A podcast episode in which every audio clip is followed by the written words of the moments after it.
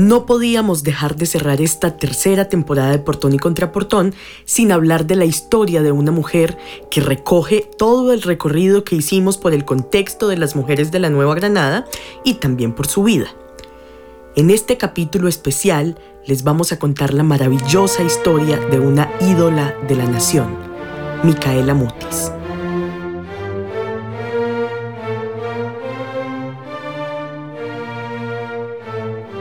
Las guerras no solo dejaron campos llenos de cadáveres y ciudades arrasadas, vejaciones y crímenes sin castigo, sino que se vio, como está en los relatos, a los padres atravesando el corazón de sus hijos, al esposo huyendo de la presencia de su esposa, al hermano buscando ansiosamente a su hermano para degollarle, rotos los lazos de la sociedad y de la naturaleza, aborrecidas las virtudes y consideradas como crímenes.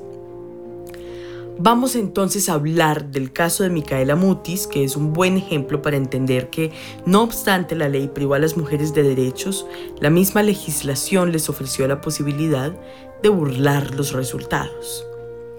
El marido de Micaela, un realista, demandó derechos sobre los bienes de su esposa, una patriota, acusándola de adúltera, y fue justamente esa coyuntura la que permitió a ella encontrar la forma de negarle los beneficios que él demandaba. Entonces, ¿quién fue Micaela Mutis? Micaela nació en Bucaramanga en 1783 y falleció en Bogotá en 1841. Fue sobrina de José Celestino Mutis, el reconocido eh, científico que fue director de la Real Expedición Botánica. Su padre, un comerciante español, se casó con una señora de la élite de Girón, pero murió cuando Micaela contaba con solo tres años de edad. Eh, Manuel Mutis, el padre de Micaela, dejó un capital considerable constituido de haciendas, ganados, sembradíos de trigo y harina y tenía a su vez una cantidad importante de esclavos y mercaderías de Castilla eh, con las que pues se comerciaba, ¿cierto? Micaela y sus seis hermanos se adscribieron desde muy jóvenes a la independencia y ellos fueron enviados dos veces a presidios en España. Dos de las hermanas mujeres se hicieron monjas en los claustros de Santa Clara y de la enseñanza, pero las dos hermanas menores se negaron a ser encerradas de por vida y luego fueron devueltas en 1795 a Bucaramanga. De vuelta en casa, la madre y el tío José Celestino organizaron el matrimonio de Micaela, de 18 años de edad, con Miguel Valenzuela, de 33. Miguel ejercía cargos de abogado de la Real Audiencia, así como administrador de la renta de correos.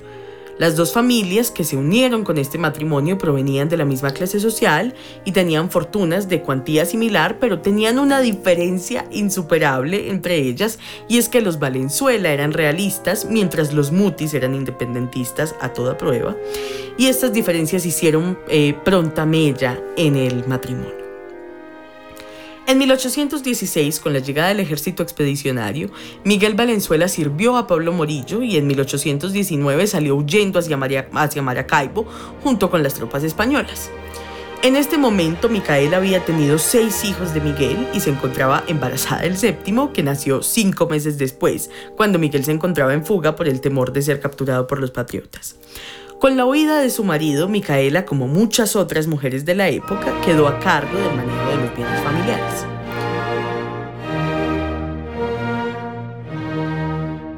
En noviembre de 1822, Micaela fue acusada formalmente por su marido bajo el cargo de amancebamiento público con Juan Bautista González, casado, familiar de Mutis y colaborador decidido de los ejércitos patriotas.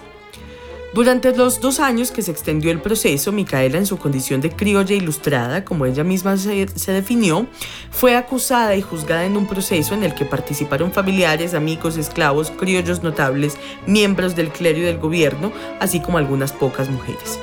El proceso tuvo un componente adicional y es que fue el nacimiento de un niño bautizado con los apellidos de su madre, Domingo Cruz del Carmen Mutis.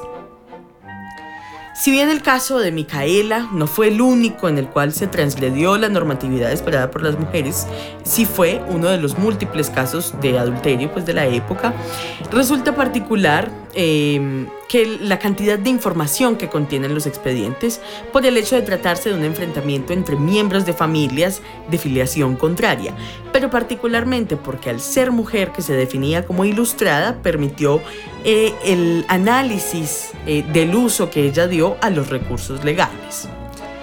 Al iniciar el proceso, Micaela declaró que era falso el que ella hubiera cometido adulterio, que era cristiana y que no se había mancebado con su pariente. En consecuencia, no reconoció que el hijo que mantenía a su lado fuera de González, sino como dicen los expedientes de un oficial de la República que pasó por aquí y que ella se pegó de él y él de ella, con cuyo se entregó él y resultó embarazada. Cuando se le pidió que declarara el nombre de su pretendiente, no dudó, en responder que no se acordaba del nombre oficial porque le interesaba poco, pues su hijo no había de llevar su apellido sino el de ella. En el curso del juicio, dos esclavas, Mercedes Rivas y Lucía Ordóñez, además de la señora Josefa Villar, certificaron haber visto el amancebamiento adulterino e incestuoso entre Mutis y González. Por su parte, muchos otros ciudadanos declararon que esta relación era conocida por todos. Cuando la llevaron a la cárcel, Mutis apeló porque no se cumplían con ella los requisitos constitucionales y días después cuestionó su traslado porque en el momento del arresto se le habían mantenido incomunicada durante cuatro días.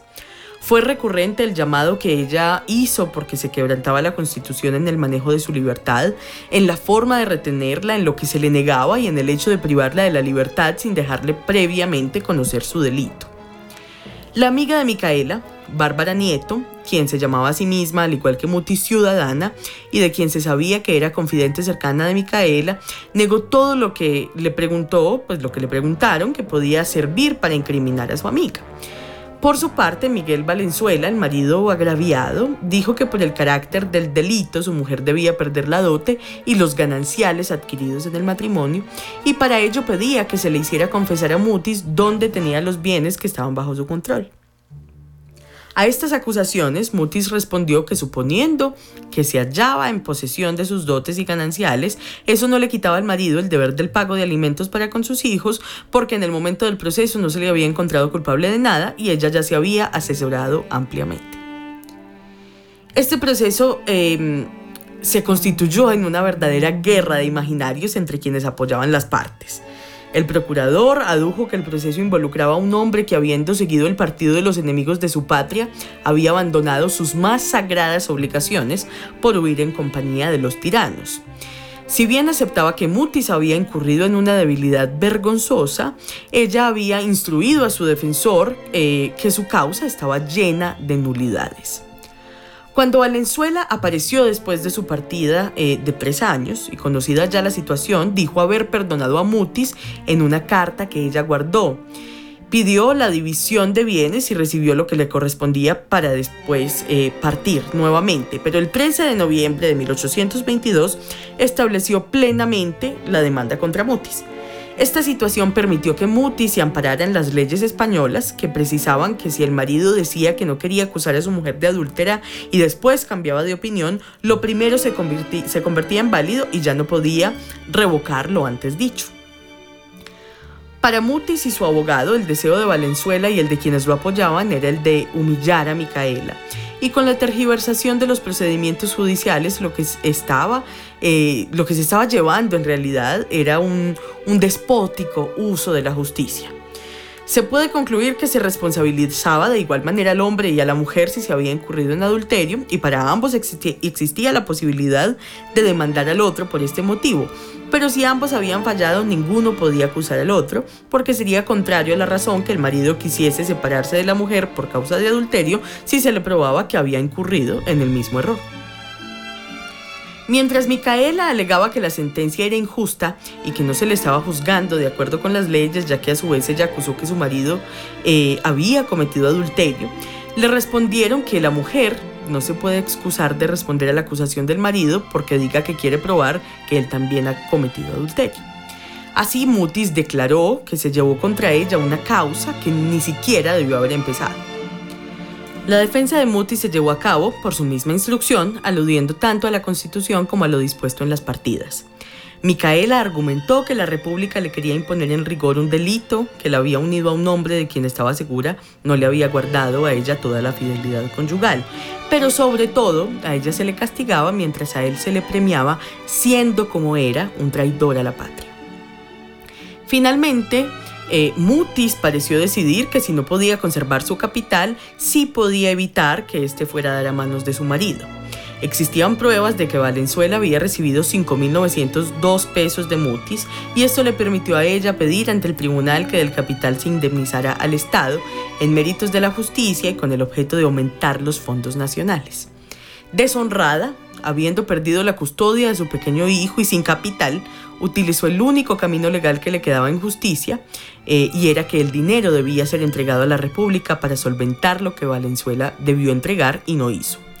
Ella perdió mucho, pero él no pudo hacerse a su capital. La ley no ofreció muchas opciones a esta mujer republicana, no obstante, eh, Mutis apeló repetidamente en su defensa a la Constitución y al quebrantamiento de la Constitución. La fragilidad del sexo fue en algunos momentos un argumento más efectivo que la justicia a la que apelaba Micaela, ante la posibilidad de un encerramiento perpetuo, se recordó que una pena de esa magnitud en la República mancharía la administración de justicia con un rigor absurdo que tal vez a los españoles nunca se les vio ejecutar.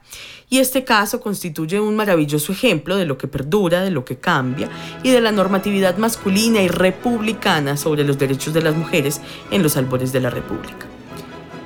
En las constituciones post-independencia quedó explícito un pacto que excluía a las mujeres de los derechos políticos expresados en la capacidad de elegir y de ser elegidas a cargos de gobierno, mientras se les asignaba la condición de dependientes, es decir, de personas representadas jurídica y políticamente por el hombre cabeza de hogar, y como se ve en el caso de Micaela, se establecían sanciones más duras en casos, por ejemplo, como el de adulterio.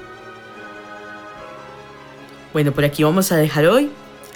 Recuerden que estamos en Patreon, que nos encuentran en patreon.com slash valentinarteaga, que igual eh, por allá hay mucha información sobre el podcast, más información incluso sobre el caso de Micaela y están pues eh, cartas que se enviaron, hay imágenes, hay audios, bueno, ahí entonces van a encontrar todo tipo de información sobre el podcast, si quieren ampliar pues como toda esta información que, se les da aquí pues en un formato muy corto.